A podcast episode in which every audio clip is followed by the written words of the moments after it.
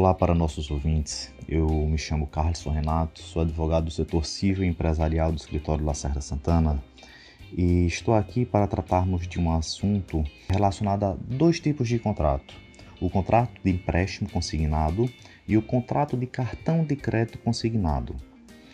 Para melhor organizar esse nosso bate-papo, acho prudente explicarmos as duas modalidades de contrato com suas respectivas diferenças, e assim vou fazer a partir desse momento.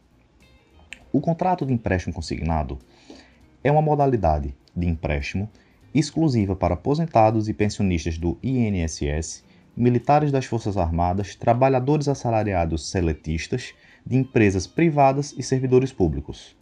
Ao optar pelo consignado, o cliente autoriza que a instituição financeira desconte as parcelas de quitação do empréstimo diretamente da sua folha de pagamento ou do seu benefício do INSS, o que reduz é, a favor da instituição financeira que concedeu o crédito o risco de inadimplência.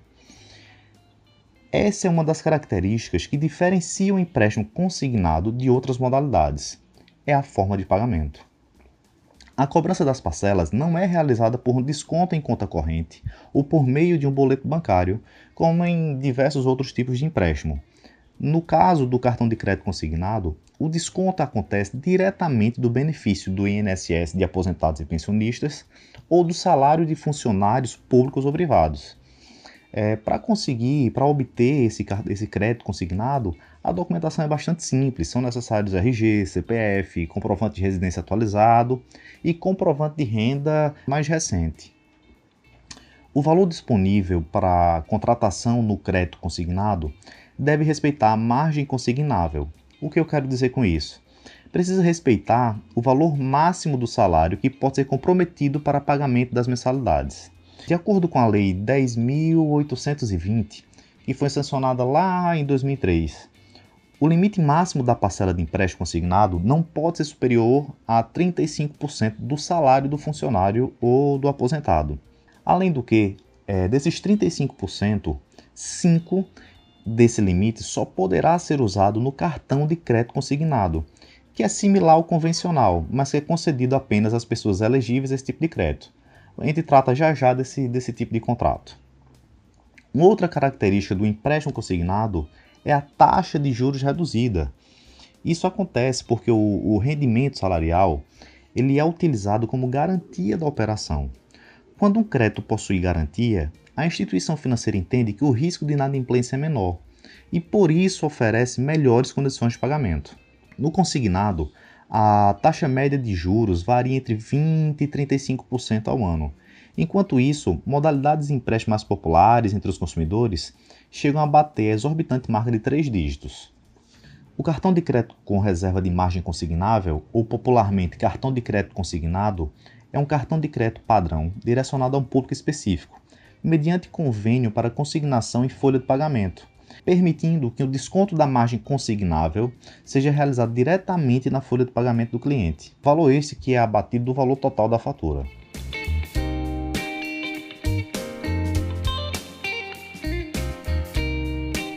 Como eu falei anteriormente, para o cartão de crédito tem aquele limite, tem aquela questão dos 5% previstos na Lei 10.820. Vou melhor exemplificar para ficar mais fácil de entender.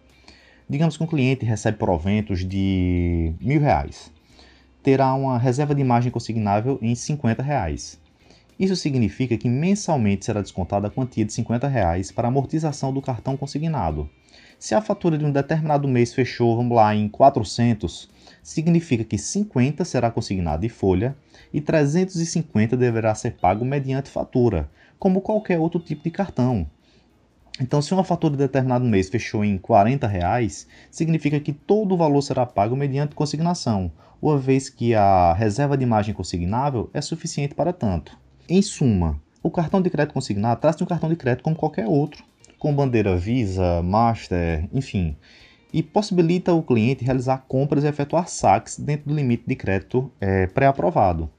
Faturas mensais são enviadas diretamente à residência do cliente, sendo informado o valor a ser pago.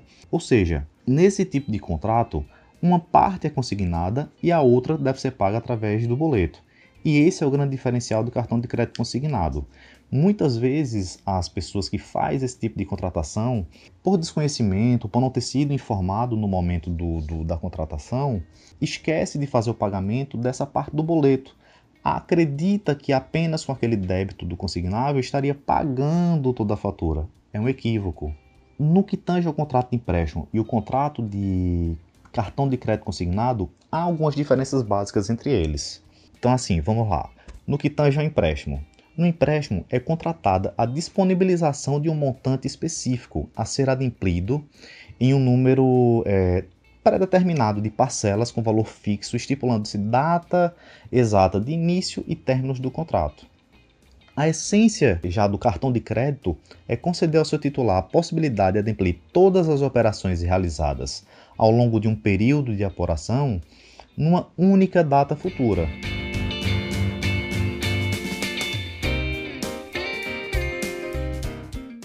Empréstimo e cartão são espécies do crédito consignado, mas cada um com suas peculiaridades. No caso do cartão, seria incorreto eu, eu afirmar que é feito um empréstimo através do cartão de crédito consignado. Na verdade, o que pode ocorrer, não só com esse, mas com outro cartão de crédito, é um saque autorizado. E através desse saque, que seria realizado dentro do limite de crédito disponível, seria já incluído um valor na próxima fatura e se paga integralmente pelo cliente, não terá qualquer incidência de juros. As obrigações contratadas por meio do cartão de crédito são, em regra, de execução diferida, importando apenas na concessão de prazo para pagamento e não em um parcelamento. Para melhor explicar, a operação de cartão de crédito consignado difere do empréstimo consignado. Por, por expressa disposição contratual, o titular autoriza o banco a deduzir quando do recebimento da sua remuneração na folha de pagamento, a quantia correspondente ao pagamento mínimo da fatura, a qual é repassada pelo órgão pagador do contratante à administradora de cartão de crédito. O restante da fatura deve ser pago voluntariamente na data do vencimento, sob pena da administradora ficar autorizada a financiar o saldo devedor remanescente, e daí incluindo juros, é, toda a questão contratual prevista para no caso de refinanciamento da, da parcela. É importante ainda esclarecer que compete à estrita opção do consumidor o pagamento da fatura em qualquer percentual além do valor já consignado automaticamente em folha. E a cada mês ele tem a oportunidade de quitar integralmente seu débito. É impossível para o credor precisar a data final da liquidação, até porque, repita-se, não, não se trata de um empréstimo e, portanto, o pagamento, o adimplemento, não se dá por meio de parcelas. Ou seja, haverá uma liquidação quando o cliente quitar toda a fatura, momento em que ele pode optar em realizar novas compras, novos SAGs e criar novos débitos ou solicitar o cancelamento do cartão, se assim preferir.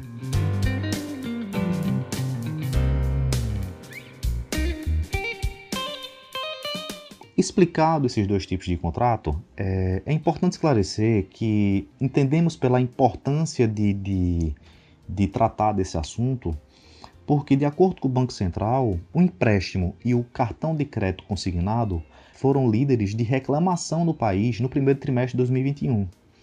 E ainda, segundo o Instituto Brasileiro de Defesa do Consumidor, o IDEC, em 2020 é, as ocorrências de crédito consignado também foram líderes de reclamação. Segundo o IDEC, as reclamações foram basicamente 1. Um, empréstimo não autorizado 2. Cobrança por produtos que não foram contratados e 3. Descontos indevidos na folha de pagamento. A grande maioria dos consumidores que são, vamos lá, aspas, vítimas de empréstimo e cartão de crédito consignado são aposentados, sendo que há uma funcionalidade ou uma opção concedida pelo INSS é, que seria a possibilidade de bloquear o benefício previdenciário para a realização de um empréstimo consignado. Esse bloqueio pode ser realizado tanto pelo meu INSS, o site ou aplicativo, é, bem como pelo telefone através do número 135.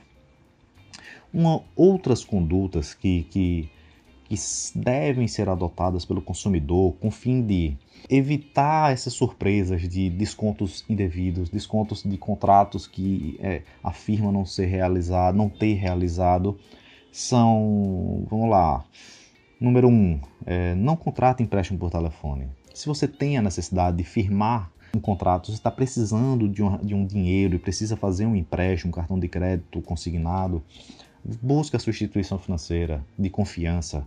Não faça empréstimo por telefone. É, dois, não dê o seu CPF nem o número do seu cartão para quem quer que seja.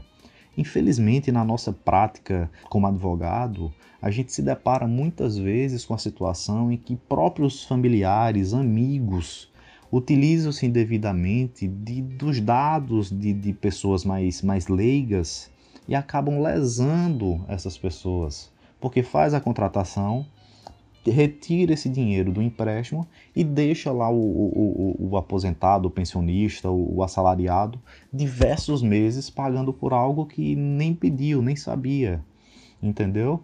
Então é preciso também ter esse cuidado. E tendo o interesse em fazer a contratação do, do, do, do empréstimo, do cartão de crédito, é importante ler com atenção cada documento antes de assinar. Se houver o interesse de contratar algum, algum crédito consignado, busque instituições sérias e não pode confiar apenas naquele que o, que o vendedor está é, falando sobre o crédito, sobre o consignado. Tem que ler o contrato, retire suas dúvidas. Se for uma pessoa mais insegura ou até mesmo uma pessoa mais leiga, busque no, quando você for contratar é, uma pessoa de sua confiança que tenha conhecimento do homem médio, sobretudo para impedir que esteja sendo inserido no contrato valores equivocados ou superiores àqueles desejados. E por fim, um outro caso bem importante: se algum dinheiro, se algum valor não esperado aparecer na sua conta, veja a origem e entre em contato com a instituição para devolver o valor recebido. Muitas vezes nos deparamos com a situação de que o consumidor percebe um valor na sua conta, a firma tem a noção é, verdadeira que não firmou o contrato é, e por conta disso ele busca a devolução junto à instituição financeira. Não sendo possível ele fazer essa devolução, busca um advogado para ingressar com ação judicial cabível mas sendo extremamente importante é, alertar que no momento em que eu afirmo, no caso, no, no momento em que o consumidor afirma que não firmou o contrato, que eventual desconto que esteja sendo realizado é indevido e, portanto, será possível a busca de nulidade desse contrato, o, aquele valorzinho que caiu na conta, o crédito no caso, não pode ser visto como um prêmio.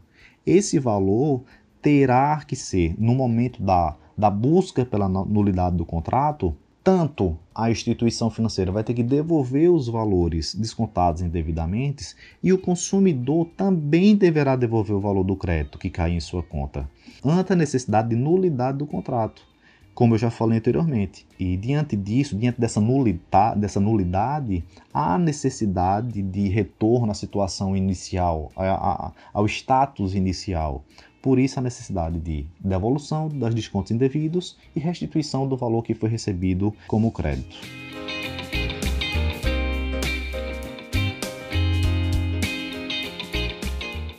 Diante disso, havendo descontos indevidos, havendo crédito desconhecido em sua conta, busque respaldo junto aos órgãos de proteção ao crédito ou busque seu advogado de confiança para analisar o ocorrido e verificar a possibilidade de melhor defender eventual direito violado.